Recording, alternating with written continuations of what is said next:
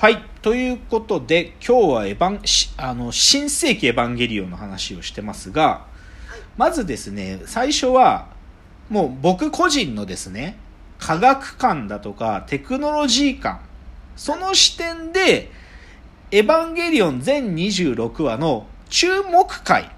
この回に俺は注目してるというのを、もう、その話、何話なのかっていうのをもうはっきりまずい、くつか挙げますねあります、あります。で、まあ、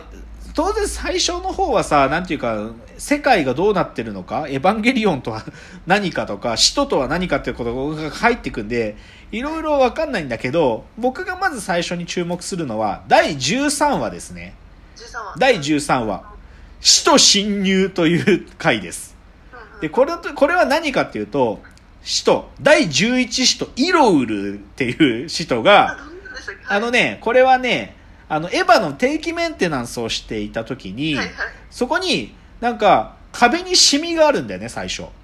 で、シミがあって、なんじゃこれとか言って、なんか腐食ですかねとか言ってんだけど、実はそれが微生物上の使徒なんだよ。うんで、その本当にナノマシンの集合体としての使徒で、その使徒が、なんと、エヴァンゲリオンじゃなくて、そのネルフ本体にあるスーパーコンピューターのマギ、マギをハッキングしてくるんだよ。で、で、そのハッキングするときに、なんていうかそのナノマシンの微生物上の粒子がこう、なんていうかぼんやりと点滅するんだけど、その点滅してる光が、なんか電子回路みたいになってんだよね。だから使徒が完全になんていうか電子回路を模した形状になってビスなんかそのコンピューターをハッキングしてくるってことが起きるわけ。はいはい。これ面白いよね。面白いですね。これ面白いで最終的にどうなるかというと赤木律子博士の,、まああのテクによってなんとか最後で、あのー使徒が人工進化して自分たちで自死するアポートシス的に自死するっていうプログラムを逆流させて使徒を倒すっていうのがこの第13話はいはいはいはい。一つ目。次、第14話。これが、あ第14話の注目で、これがですね、タイトルは、ゼーレ、魂の座という回があります。で、これは、まず、なんていうか、全体の位置づけで言うと、それまでのダイジェストっていうのを含んだ回だね。つまりここまでに倒してきた使徒を一個一個振り返りながら、で、それで初めて、ゼーレという存在が、一体何なのかってことがちょっとずつ明らかになる。その、碇玄道っていうネルフのリーダーの碇と、なぜかその暗闇の中でずっと会話してた、あの、おあの真っ暗の部屋でいるゼーレって奴らが、何なのこいつらと。で、で、おそらくこ、で、この回で明かされたのは、ゼーレという存在が何かしらの目的を持って、エヴァンゲリオンってものを作ったりだとか、ネルフってものを管理しているということが分かったわけ。はいで、だで、ちなみにゼーレって、これ確かドイツ語で魂って意味なんだよね。あそうなんですかそう。だからなんかゼーレ魂の座っていうのはなんかそういうタイトルのなんか、こう文字にもあったりして。で、だけどこの話の、この第14話の中で僕がポイポイントだと思ってるのはね、はいその、まあ、どっちかというとこの回は使徒と戦うっていうよりは、あのーエヴァンゲリオンのパイロットたちが、だから、ファーストチルドレンの綾波レイから、セカンドのアスカ、で、サードの碇シンジが、それぞれのエヴァに互換性があるのかっつって、あの、初号機に綾波レイが乗ってみて、あ、乗れるねって確認できたりとか、0号機にシンジ君が乗って乗れるねって確認できたりするパイロットの互換性テストをやるんだよね。はいで、でも、まあ、ちなみにだけど、アスカの、アスカは絶対に初号機と0号機には乗れないんだよね。2号機しか乗れない。で、それはまあある理由があってなんだけど、で、あともう一つ重要なのが、0号機にその、シンジ君が乗った時に、0号機がシンジ君を拒絶するんだよね。だから、シンジ君自身も、本当は0号機とのシンクロ率は保ってるのに、なぜか0号機から拒絶されるってことがここで、この物語で出てきてしまうと。それが第14話ですよ。うん次。第16話。このタイトルが、死に至る病、そしてという回ですね。で、ここの回はもう、もう明確に特定の使徒との戦いなんだけど、第12使徒、レリエルとの戦いですね。で、このレリエルっつうのが何かって、もうここがさ、まさしく弦楽的な極みなんだけどさ、なんか謎の白黒の球体がある日、その第三新東京市のうん空中にビューっていきなり現れるんだよね。で、その下にはなんか真っ黒い影みたいなものがあるんだけど、で、それを、シンジ君が迎撃しようとして撃つ撃つんだけど、その球体を撃つと球体はヒュッと消えて、どっかにすぐいなくなっちゃうと。で、そうすると、なんかその足元にある影の中に、その、エヴァンゲリオン初号機そのものが引き込まれちゃうんだよね。ぐるぐるぐるっつって。つまり、この、この人ってのは、言っちゃうと、その地面にいる影自体が実体で、つまりその地面に映ってる黒い部分こそが実体で、その空中にある白黒の球は、実はそっちこそが影なんだっていう人なんだよね。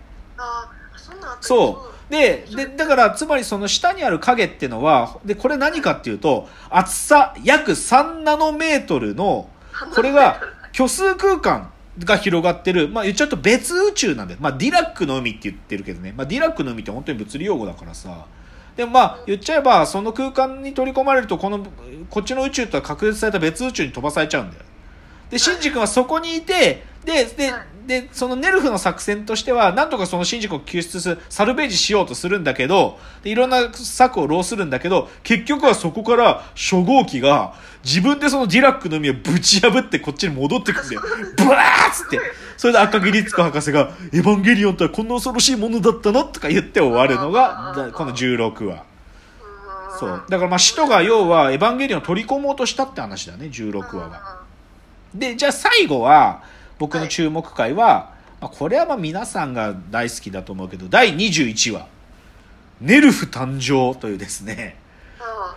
これはもうもう言っちゃうと、ネルフっていう存在は何なのか、そもそもじゃあゼーレって何なのとか、その、今までかけて、要は、なんだろう、セカンドインパクトって何だったのとかそれが一気に明かされ始めるのがこの21話。こっから一気にエヴァって物語が加速していくんだよね。うん。で、このね、まあ、ちなみにだけど、ネルフって、これもさっきドイツ語で、ネルフって神経って意味なんだよね。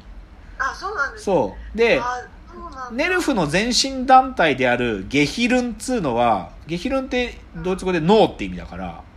あそうなんか何かをあんすっげえ暗示してるっぽいよね。ーそうそうで、まあ、あとこの21話で明らかにな、なんか出てくる組織でマルドゥック機関っていうのがあって、マルドゥック機関っていうのは、その少年たちを、まあ、要はエヴァに登場できる少年たちを管理する機関なんだけど、で、このマルドゥク機関とかいうのも、なんか、ゼーレが作った謎の団体で、すげえ極めて怪しいペーパーカンパニーとかをつ、で、ダミーカンパニーを作りながらの極めて怪しい組織だってことが明かされるっていうのが、エピソード21、ネルフ誕生ですよと。で、つで、まあ、ちょっと僕の、だから気になる回、13話、14話、16話、21話を話したけども、まあ、ちょっと先に予告すると、僕がね、取り上げているのは何かっていうと、はい。えっと、エヴァンゲリオンが、もしくは使徒が生物なのか？というある種の問いを、まあ、いろんな角度から表現している回なんですよ。生物。そう、生物なのか、それとも生物じゃなくて機械なのか、もしくはこの物理宇宙の中で補足できるような存在なのか。そういうものを問いかけている回っていうのが僕がまあ好きな回なんですよでその最たる例というかより直裁的な表現でさっき言った第21話でネルフってものが生まれる過去をこう振り紐解く回になってるんだけどこのネルフ誕生の回で、まあ、要は碇玄道の、まあ、言っちゃうと副司令だね。冬月。冬月教授。冬月っていう、まあ、あの、常に怒りの横にいる、まあ、あの、ナンバー2、ネルフのナンバー2がいるんだけど、この冬月が、もともとは京都大学の先生だったんだよ。京都大学の教授だったんだよ。で、そこに、あの、碇玄道の奥さんになる碇結衣が、あの、研究員でいるんだけど、で、その京都大学の、その冬月の研究室の名前、これが何という研究室だったかというと、はい刑事上生物学研究室。もう一回言おう。刑事上生物学研究室って言うんだよ。風付き構造研究室。せ刑事上生物学。で、まあすごいはっきり言えばさ形而上生物学って何って話なわけよ そうでさおそらくだよこれは僕の想像だけど形而上っていうぐらいだからさ多分そのフィジックなレベルでの生物のなんかこうし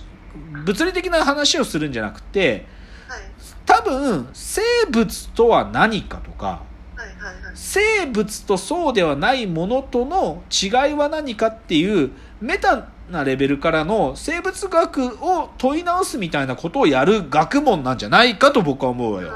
この形而上生物学というのは。だから、そのネルフのナンバー2の冬月がやってたのは、その形而上生物学なんだよ。で、ちなみにその時の研究員だった碇結衣は、その後人工進化研究所という 謎の研究室に入るんで、人工進化研究所っていう、し進化？そう、進化。人工進化研究所という研究室に所属するんで、で、それが後々のネルフに変わっていくんで、だから、やっぱりネルフって存在とか、このゼーレって存在はやっぱりね、生物とか、生、もしくはもう一個踏み込んだ言い方すると、生命？うんその生命とか生物の境界線、はい。そこをあ多分はっきりとさせていくようなまあ団体でありなんかそういう組織だってことはまあ明らかにわかるよね。なんか僕が今日注目するのもまさしくそのテーマで生物とか生命の境界線もしくは機械とは何かという問いなんです。つまりは。すごいふうになっちゃい。はい。なので、じゃあ、ここからいよいよ、その、エヴァンゲリオンが描くテクノロジー、まあ、エヴァンゲリオンをテクノロジーでより見ていくということに入ってまいります。